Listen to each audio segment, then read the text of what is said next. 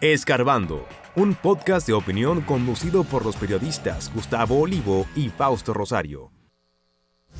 La política se calienta con aires de reelección de Luis Abinader, mientras Leonel dice que apenas está calentando el brazo. ¿Qué le ocurre al PRM que no enfrenta a los ataques de la oposición al gobierno? Violencia que desgarra. Vicealmirante Alburquerque mató a Duncan, animador del escogido y agente de tránsito mata a su esposa y tres personas más.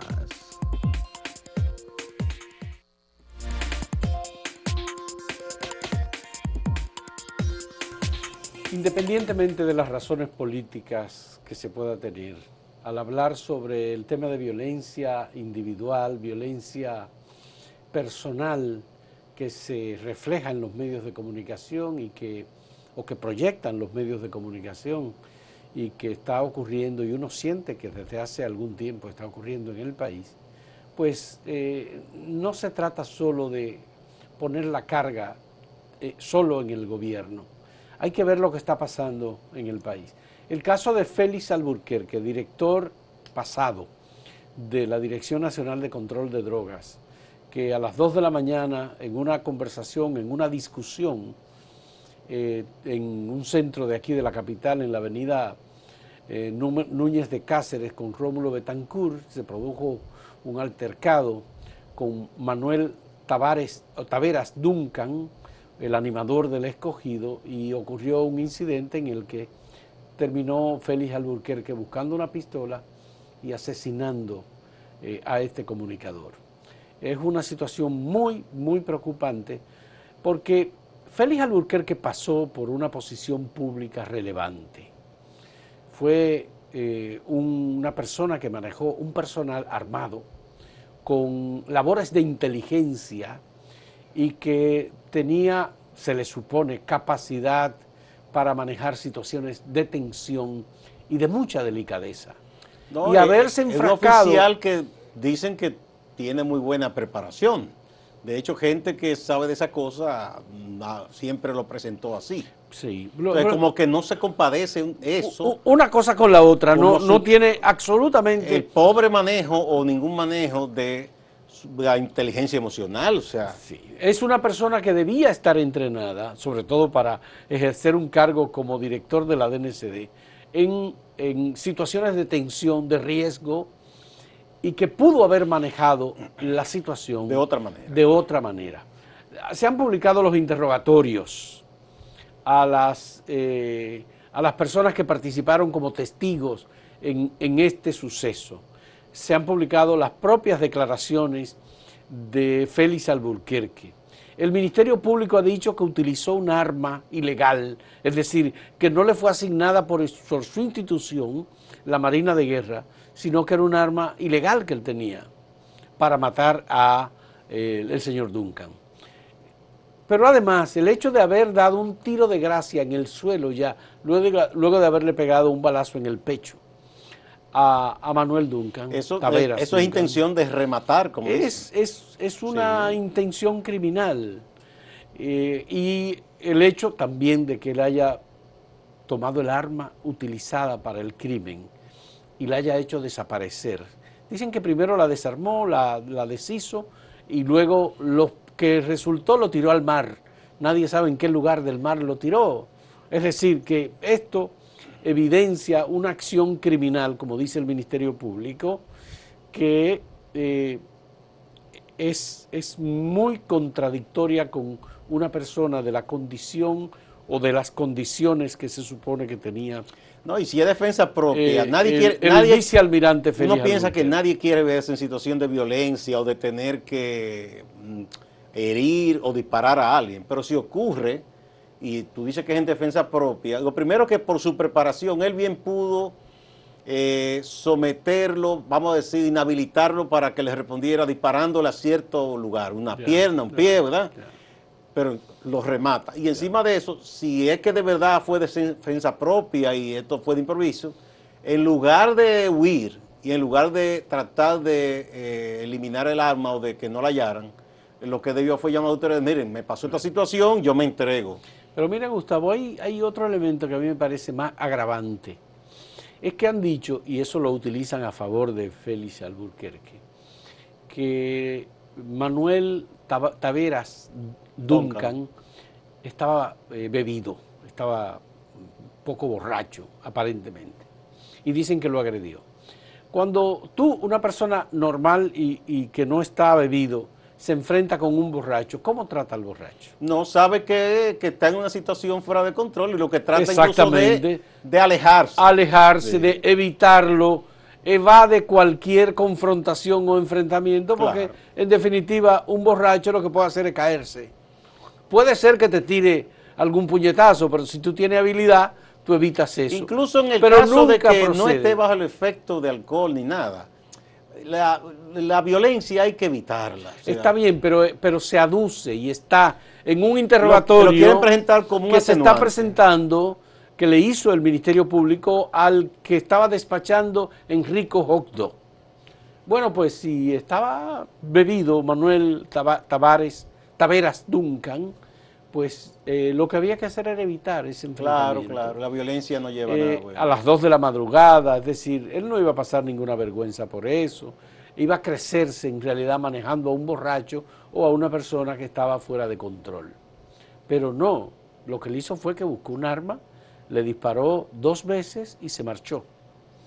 Eh, la suerte es que había una cámara que grabó todo aquello. Y había unos testigos. Bueno, lo cierto es que, una desgracia, una tragedia eh, para dos personas y dos familias. Porque igual todo eso envuelve a la familia. En los coquitos de los Alcarrizos. Un raso de la Dirección General de Tránsito Terrestre de la DGC que no tiene ningún antecedente de violencia eh, produce, ocurre el sábado. Dicen que sí, que sí tenía. Que tenía antecedentes no, de violencia. No a, nivel de matar, pero dicen que era un hombre eh, irreflexivo, que ya había tenido conflicto. Pues, produce cuatro muertes y, y, además de las cuatro muertes a su ex compañera, a su ex esposa, a la madre de esta, a una hermana de esta, más una persona que estaba, él dicen que disparó para que nada, no lo persiguieran pues cuando disparó para alejar a los ciudadanos, mató a una persona que iba a tomar un autobús. Pues, entonces no fue tan para alejar, porque eh, si, es así, o usted dispara a la tierra o hacia arriba, ¿no? Hirió gravemente a un hijo suyo de cuatro años. Dígame usted. Que está grave el niño. Entonces, ¿qué pasó? ¿Qué es lo que está pasando? ¿Cómo un, es un episodio que se repite porque hemos tenido situaciones parecidas. Violencia de género, intrafamiliar y todo de, eso. No, de las 10 muertes que han ocurrido en las últimas horas, 5 son mujeres. Una barbaridad. Porque también ha habido violencia de género que se sigue repitiendo en la sociedad dominicana.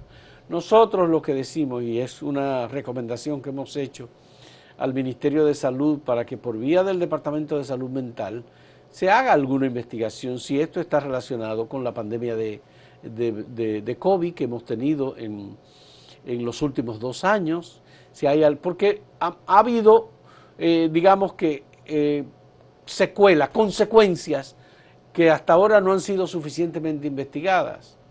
Eh, puede ser que haya un nivel de intolerancia mayor. Habría que investigar si se debe a eso, pero, pero antes de la pandemia igual aquí tuvimos muchos casos De, muerte de mujeres a manos de parejas o exparejas y a veces ni siquiera han tenido nada, sino que en el imaginario machista un hombre se fija en una mujer, digamos que intenta conquistarla, la mujer no le hace caso, se obsesiona con esa mujer y cree que tiene derecho de matarla.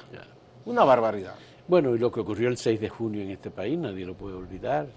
Un supuesto amigo y hermano del ministro de Medio Ambiente va al despacho y lo asesina. Ya por otros motivos, ¿verdad? Pero eh, la violencia no importa, y la proliferación de armas, y hay gente que dice que sí, que es bueno que la gente tenga armas. Si esos dos señores que se enfrentaron en este altercado, Duncan, no hubiesen estado armados, por lo menos uno de los dos, no hubiese esta tragedia hoy. Si ese señor que no estaba en servicio no tiene esa arma ah, encima, el de, de no hubiese pasado esta tragedia. Pero hay gente que dice que no, que es bueno que la gente tenga armas, que permitan que importen más armas. Pero por Dios, ¿qué locura es esa? Bueno, es una situación que genera temor, porque en definitiva cuando estas informaciones se divulgan, se recibe, el sentido que tiene todo ciudadano que vive en República Dominicana es, es peligroso salir a la calle. Es decir, hay que tener cuidado, tú no puedes tener un roce, una discusión, porque un vehículo te pasa por el lado y te afecta a tu vehículo, ya ese es motivo para matarse a tiros. No, no, uno lo ve a cada momento. Tú no sabes, van a sacar un bate, un tiene machete. cualquier mínima colisión o uno le dice una- un properio al otro y se detienen y tú ves que lo primero que eh, hay uno que sale con una pistola, el otro con un No, machete. un o alguien que le ocupa un parqueo a otro y viene y por el hecho de haber ocupado el parqueo, que es una irregularidad, bueno, pero el- la proporción, señores, es esto. Esa es, esa es el- esa es la palabra clave. el- es desproporcionada la respuesta. La respuesta a que es- alguien, es mala educación, es, es mal vivir en un condominio, ocupa un estacionamiento, pero no para que usted venga y le dé dos balazos, por Dios. Bueno, pues eso lo hemos tenido en República Dominicana y parece ser que lo vamos a seguir teniendo porque eh, un oficial de alto rango busca y usa una pistola para... Y reconocido con alta preparación, porque no es una persona cualquiera. ¿eh? Sí. Entonces, estas cosas pues generan, por supuesto, preocupación. Y qué bueno que el- la Policía Nacional y el gobierno han emprendido un entrenamiento para que los agentes policiales que salen a las calles tengan por lo menos un año de preparación y no sean personas a las que se les dé un pequeño entrenamiento y se les entregue un arma de fuego para que salgan a la calle. Y hay que, hay que hacer más. Vamos a presentarle la pregunta que tenemos para ustedes en el día de hoy. El debate, en el debate sobre la independencia del Ministerio Público, ¿quién tiene la razón? ¿Leonel Fernández o Luis Abinader? Leonel dice que si el Ministerio Público es independiente, no puede presentarse como parte del gobierno el éxito que ha tenido el Ministerio Público. Eso dice Leonel Fernández. Luis Abinader entiende que el Ministerio Público tiene que ser independiente y que la Constitución de la República debe ser modificada No, para además que lo eso. presenta como uno de sus aciertos, Bueno. que es lo que Leonel dice que no hay que reconocerle. Volvemos en un momento.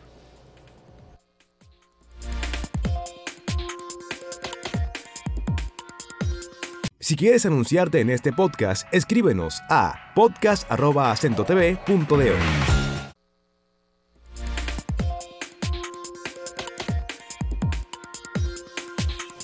Invitamos a todos ustedes a que entren a la página del canal acentotv.do, una página renovada con todos los contenidos que se transmiten en Acento TV. Bueno, eh, la política sí que está caliente, como diría la gente, eh, en estos días.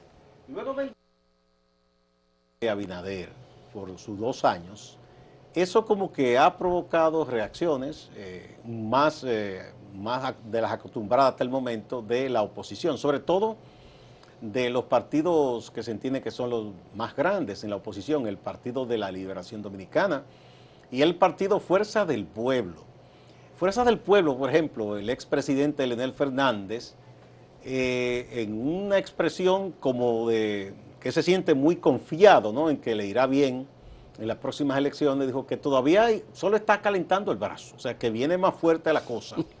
Sí, y han seguido juramentando a alguna gente, pero si uno ve los nombres de quienes están juramentando, ya no son esos dirigentes dirigentes nacionales del PLD o, personas, personalidades importantes de la política, la sociedad, ya son personas, digamos, que tienen alguna vinculación, alguna simpatía o con el PLD, o ellos dicen que con el PRM, y los están juramentando. Y eso es motivo siempre de un discurso, de una arenga, ¿verdad?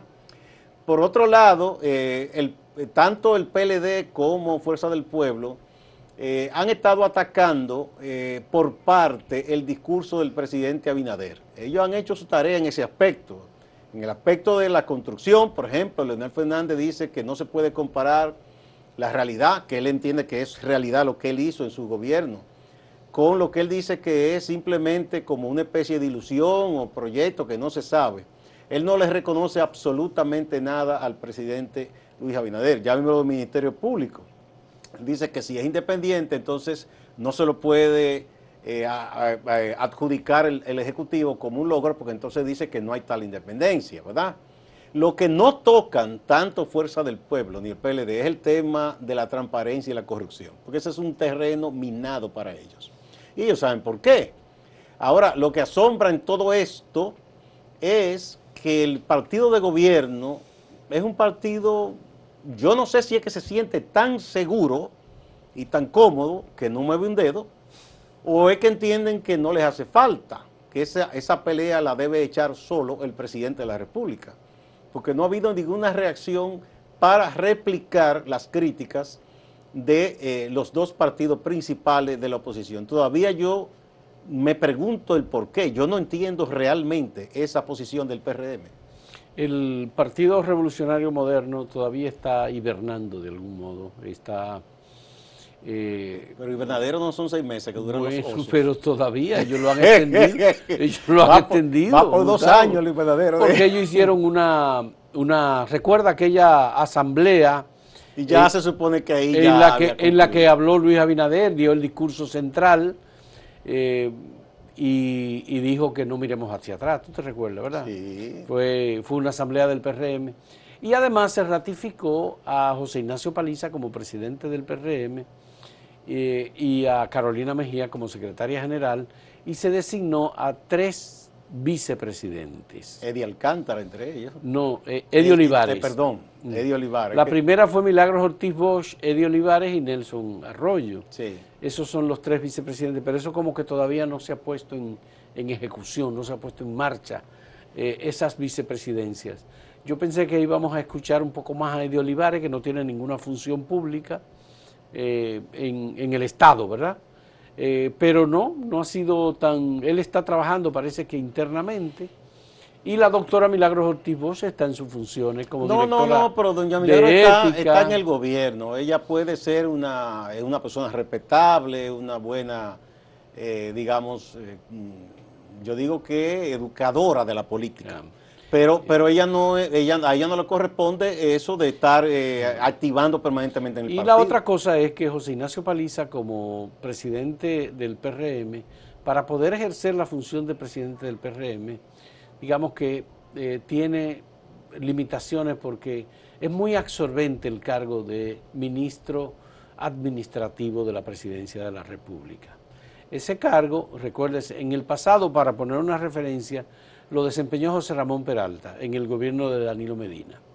Y era una persona operativa que tiene que trabajar mucho en la parte gerencial y administrativa del Palacio y de las cosas de la presidencia de la República. Y recuérdate que el mismo Peralta, por ejemplo, no hacía activismo no hacía en el PLD, porque ese es un cargo que no lo, no lo permite prácticamente, es demasiado cosa. Ya, no hacía activismo político. Sí, entonces, eh, por eso uno tiene la sensación de que pero tampoco uno no ve, es decir, antes nosotros veíamos que el comité político del PLD se reunía cada semana o cada dos semanas y siempre se anunciaba. Ahora de la comisión ejecutiva, que es la especie de comité político del PLD en el Partido Revolucionario Moderno, tú no oyes de reuniones, ni de toma de decisiones. He visto que, ni de temas estratégicos. Que han juramentado, bueno, creo que fue un director municipal u otra gente Pero un partido de gobierno crece de manera natural. Eh, sí, eh, esa es una parte, pero lo que no puede dejarle es, eh, decían estos días en un trabajo que escribió aquí Melvin Peña,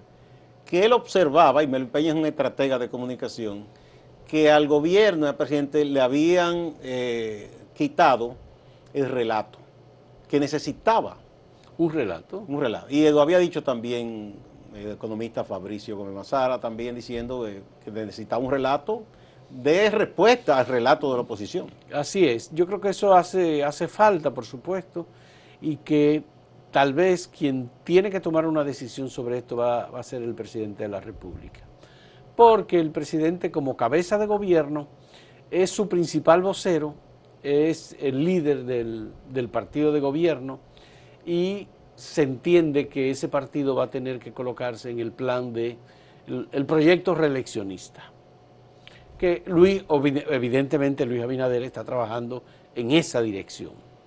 Eh, y suponte que por una coyuntura muy especial incluso él decida que mejor va a alternar y no ir ahora y de quizá buscar en el futuro con más razón todavía ese partido tiene que trabajar, porque la medición del partido está por debajo de la del presidente en este momento.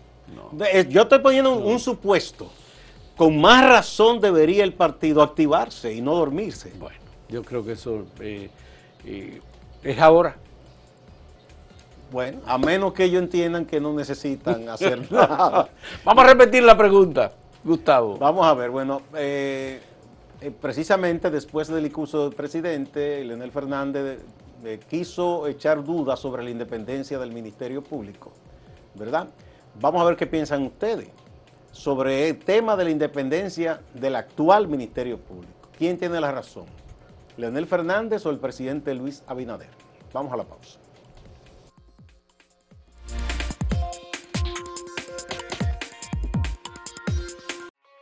Síguenos en redes sociales, arroba acento diario y arroba acento TV.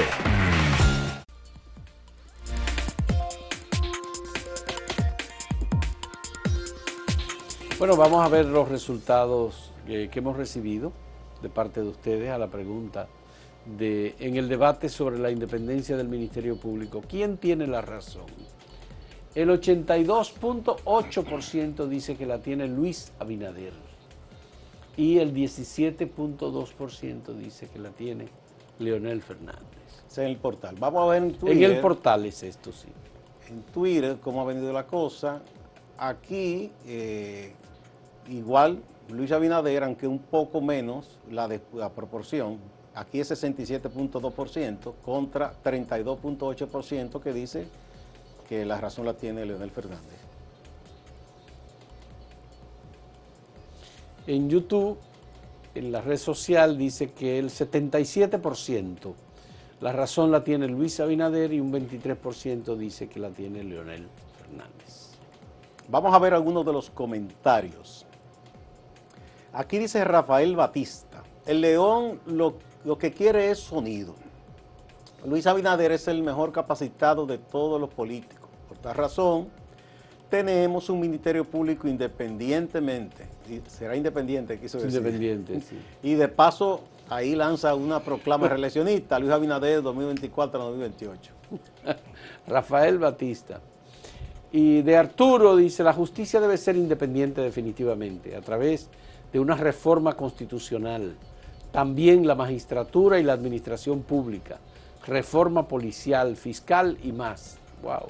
Usted tiene más reformas. Sí, sí, sí. Incluye la fiscal, ¿eh? Sí. Marx Lawrence dice, el Ministerio Público fue muy independiente para Félix Bautista con Leonel Fernández a la cabeza. es un poco de cinismo, ¿eh? sí.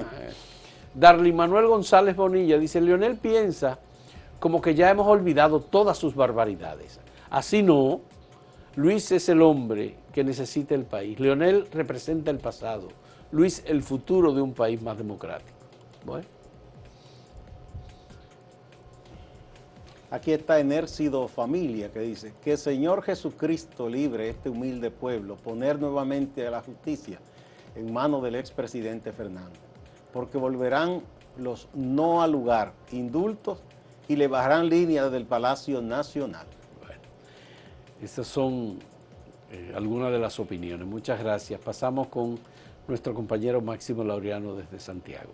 Adelante, Máximo. Gracias, saludos. La jueza Ilka Méndez decidió prisión preventiva para Domingo Antonio Sosa Santos, imputado en la muerte de su expareja Aleida Jiménez González de 39 años de edad. Este hecho ocurrió en el sector de Villarrosa 2, en el distrito municipal Santiago Oeste. Siguiendo en el orden judicial, el Ministerio Público ha notificado que solicitó prisión preventiva para Eduardo Enrique Guzmán. Es la persona que conducía el vehículo que atropelló al joven de 16 años de edad y Manol Mercado Cruz, quien falleció en ese accidente. Ocurrido en la autopista Duarte, próximo a la entrada de la ciudad de Santiago de los Caballeros, en el tramo que también se conoce como Avenida Monumental. El Ministerio Público de manera preliminar ha informado que Enrique Guzmán manejaba de manera temeraria, que manejaba de manera imprudente a muy alta velocidad cuando impactó al joven pelotero.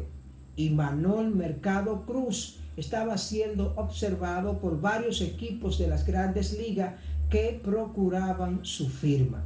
Y Manol era hijo de la periodista Miriam Cruz García, muy conocida en Santiago.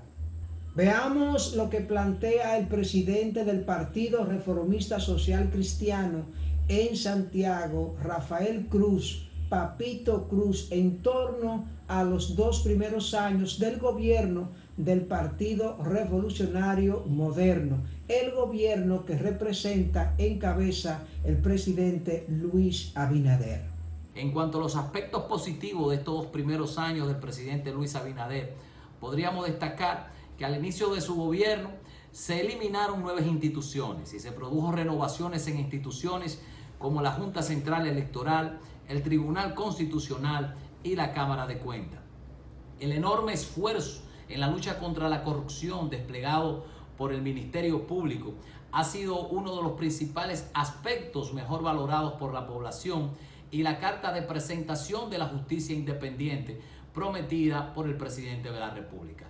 Distante pero pendiente, actualidad y objetividad de ese Santiago. Siga con la programación de Acento TV.